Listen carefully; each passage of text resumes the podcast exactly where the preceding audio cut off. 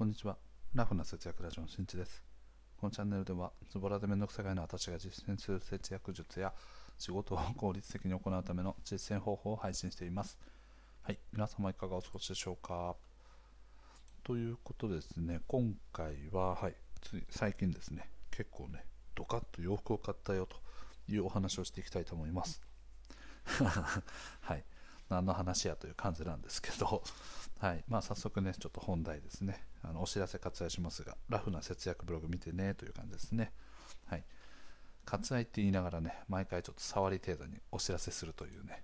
悪質な手法でやらせていただいております。はい。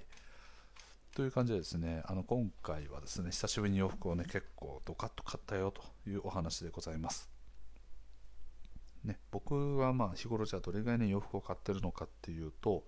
まあ、夏みたいにちょっとこう物の、ね、T シャツとかってすごい単価が安かったりするじゃないですか。で僕 T シャツ結構あのあのなんかこう結構昔よりもね体型がこう太ってきたということもあって薄い素材というよりかはどちらかというとこうヘヘビーなねタフな結構分厚い、ね、T シャツとかを着ることが多くなってます。なのでそうなってくるとユニクロの T シャツとかって結構分厚い T シャツが多いのでとそちらをね結構重宝させていただいておりました。そんな関係からですね、まあ、あの汗じ汗のね匂いとか色あせとかそういうのがあるのですけどユニクロで買ってる分にはね1000円とか2000円とかそれぐらいの、まあ、比較的安価な価格になってくるのでちょこちょこ買ったりはしてたんですね。まあそれはまあ必要最低限ですね。ね、そんなあの衛生的にその見た目が汚いとか破れてる臭いとかそういう風になってくるともうそもそもね、うん、なんかそれってどうなのって感じなので必要最低限のクオリティをね保ちながらあの維持してるんですけどそういったものを除くとですねちゃんとした洋服みたいな例えば自分のこだわりの洋服を買うとかねそういうのってどれぐらいぶりだろうな多分78ヶ月ぶりぐらいかな はい、去年の冬に買ったかなっていうぐらいですかね、3月とか4月ぐらいに。うん、で今回もですね、じゃあまあドカッと買ったよって話なんですけど、まあ、それはなぜかっていうと、まあ、大きく2つですね。で1つ目はですね、ここ最近ちょっと自分の意識の変化っていうのがあって、あまあ、これ先に後に話そう。はい、先はです、先にね、あの2つのうちの1つ目を先に言うと、とまず1つ目はですね、必要に駆られているからですね。うん僕はなんかあのこれからね寒くなってくる冬じゃあアウターみたいな、ね、ものを着ようって言った時にアウターっていうのをね1着ぐらいしか持ってないですね、まあ、厳密に言うと2着あるんですけどもう1着はねなんかこうあんまり体にフィットしてなくて着心地があんま良くないみたいな感じなんですね。これもユニクロで昔ね確かなんか7 8000円ぐらいで買ったやつかな。うんなのであんまりね着れないなと思っててでもう1個持ってるアウターっていうのが結構昔から重宝しててこれが多分ですねどれぐらい着てるんだろうな。うん、まあ56年は優に来てますね。はい。これあのダンダントンっていうねこう赤い文字で英語が書いてあるこうちょっとこうひし形のロゴのマークみたいな感じのやつですね。これをね昔からよく着てました。でむしろこればっか着てるっていう感じですね。なのでこうクリーニングとかに出したりとかしてですね。まあそのあのモッツコートですね。緑色のカーキ色っぽくて首元にあのファーみたいなのがついてるのですごいあったかいんですよ。でこのダントンっていうやつがコートがね確かに4万5000円ぐらいしたんですよね。高っ。ですけどいいものを長く着ようということで、まあね、56年ぐらい着てればもう余裕で元取れてるでしょっていう感じですよね、うん、でまあそれがですねだんだんだんだんやっぱこう色あせとかしてきたのでそろそろねアウターってもう1着ぐらい持ってた方がいいなということで今回買いましたで今回買ったアウターはですね、まあ、フリースというかねモコモコの素材のとパタゴニアのねこうジャジャケットみたいな感じですね。はい、非常に楽しみですね。今現在あの発送通知が来たので、と11月の3日ぐらいに届く。3日、明日か。そうですね。明日届きますね。やった。はい。なので非常に楽しみにしてますが、こちらもですね、まあいい値段するんですよね。はい、僕にとっては高いですね。3万3000円ですね。ねえ。ね、高いんですけど、まあ、やっぱりねこれってあの前にお話したように、ね、節約という観点で言うとなんかねこうコスパの良さっていうものを、ね、考えないといけないわけですね。なのでコスパっていうのはどういうことかというとやはりコストパフォーマンスなのでかけたお金に対してそれ以上のパフォーマンスを発揮する、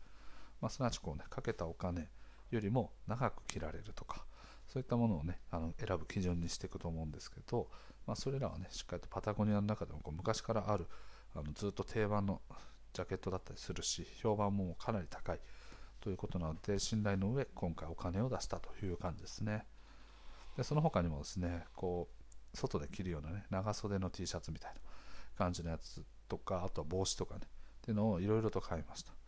でまだねちょっといろいろ買いたいなっていうような感じなんですけど例えば下着とかね。はい。ちょっとねその下着もうなぜねあの新しく買うのかみたいなわざわざねそんな別に語るほどのことでもないんですけど はい、ちょっとねいろいろとあの最近の意識の変化みたいなねものもこの後合わせて話できればなと思っております。はい、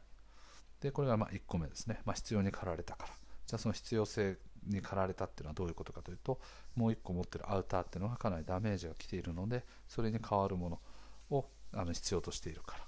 ということですね、はい、インナーとかさっきの T シャツとかも一緒ですね。長袖の T シャツとかが最近なんかどんどんどんどんこう色あせずっと着てたので色あせとかそういうのからあとこう捨てたりとかね廃棄している関係から調達しなせねばならぬということで買いました。で2つ目はですねその自分に対しての、ね、こう意識の変化っていうことなんですけど最近なんかこう前にね消費欲が湧いてきてるぞと。何か欲しい何か欲しいみたいなお金を使いたいみたいな感じのね消費の欲求が高まってるよなんて話したんですけど、まあ、その熱量を帯びてなのかもしれませんがやっぱりねあの自分がね身にまとうものだったりとかあとは家のね家具とかもそうなんですけど今まであんまりねこだわってなかったんですね。で強いて言うならその選ぶ際のこだわりのポイントっていうのは僕の中ではやっぱ価格だったんですよね、うん、節約とかっていうだからデザインがどんなに優れているものであったとしてもやはり価格とかを見て相応の価格なのかどうかみたいなものが一つの判断基準になってたりしました。でそういったねあのだからお金っていうのは、まあ、そのかける費用っていうのは、まあ、安ければ安いほどいい。もちろんそうなんですけどそれはデザインとかを妥協してでも安いものの方がいいのかっていうと最近はそうではないなっていうことにちょっとね考えが変わってきているという感じですね。昔はですね洋服を選ぶ時とかでもやっぱりデザイン性とかっていうのを優先的に僕は考えてました。なので多少値段が高いものであったとしても自分がこう気に入ったデザインのものであれば買うとかねそんな風にしてたんですけどやっぱり長いねこう節約の生活を繰り返しすぎていくとその辺の感覚とかバランスっていうのがね著しくどちらに偏っていってしまうみたいな。なのでなんかこう、うん、そういうものではなくて自分が欲しいものとか自分のこだわっているものに囲まれたいなっていう意識が最近芽生えてきましたよね。これもですねまあ多分ねその時間的な余裕とあとはその経済的な余裕まあ、すなわちですね、まあ、精神的な余裕ですね。全体心のゆとりみたいなものができたことでこう改めてそこに対しての重要性っていうのに気づいたのかななんていうふうに思います。さっき言ったようにですね、まあ、下着とかもね新調したいなって思ってるんですけど今までであればやっぱりユニクロとかねそういうものって全然事足りるじゃんいいじゃんいいじゃんみたいな感じで考えていましたがそうではなくてなんかこう自分にとってのねこうこだわりデザイン性とかもそうなんですけど色とかその履き心地とかねそういうものも自分の中で納得できるようなものを選んでとそこに対してお金を払いたいっていうね気持ちがすごく芽生えてきました。なのでそうなってくるとね結構ねいろいろとお金がかかるようになってきます。でその分やっぱりねあの支出が増えちゃうのでそこら辺のバランスを見ながら何もかもがこだわり抜いたものにできればいいですけどもちろんそんなね潤沢なお金がねもうもうもうめちゃめちゃ持ってるとかねそういう人でない限りはなかなか難しいですよねだデザインをどこまで妥協してそして価格をどこまで妥協してとかそういうののバランスってねすごく大事なので自分たちのとってのね生活水準をこう著しく上げるような考え方ではなく、はい、随所随所でしっかりこだわるタイミングを作っていくみたいな感じでやっていければいいかなというふうに思っております。だこれが僕にとってのですね、まあ、その短期的な幸福ってやつですね。自分たちの老後を幸せにするためとかね、かなり長期的な話じゃないですか。僕の老後っていうと多分今から大体ね30年後とか、かその時に幸せな生活ができるように今の幸せをね、こうおざなりにしちゃうとかね、もううやむやにしちゃうとか、我慢しちゃう。で、それって本当の人生って幸せなんだっけ？みたいなものを考えた時に、いやいや違うよねと。自分の将来そしてそこまでに歩む道の中でもさまざまな幸福っていうのがあるからその幸せっていうものは短期的なもの。これ短期的っていうのはと今から30年後とかではなくてこれ明日とかね1週間後とか今月とかそういうようなね直近での幸せっていうものも考えていかないとなんだかこうね老後ばっかり老後になったらもうすごい感性とかいろいろ体が動かなくなっちゃったりとかね動きにくくなったりしてああ若い頃にやっておけばよかったみたいなこととかも多分あったりすると思うのでそこの長期的な幸せと、まあ、その短期的な幸せっていうものをしっかりとバランスを取る必要があって僕にとってのこの短期的な幸せっていうものに今現在そのこだわっているものに囲まれていくっていう幸せが含まれてるんじゃないかなというふうに思いました。はい、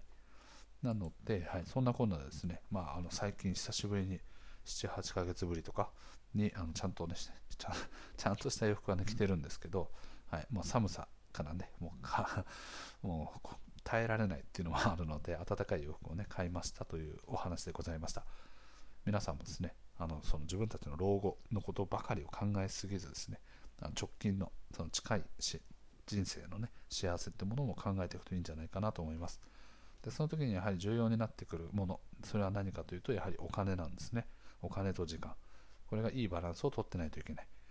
で僕がこういうふうに心のゆとりを手に入れたのはもちろんその2つをバランスよく今取れてるからなんですけどそれをねこうさらに後押ししてくれたものは何かというとやはりお金の部分ですね。自分の給料とかそういったものだけであの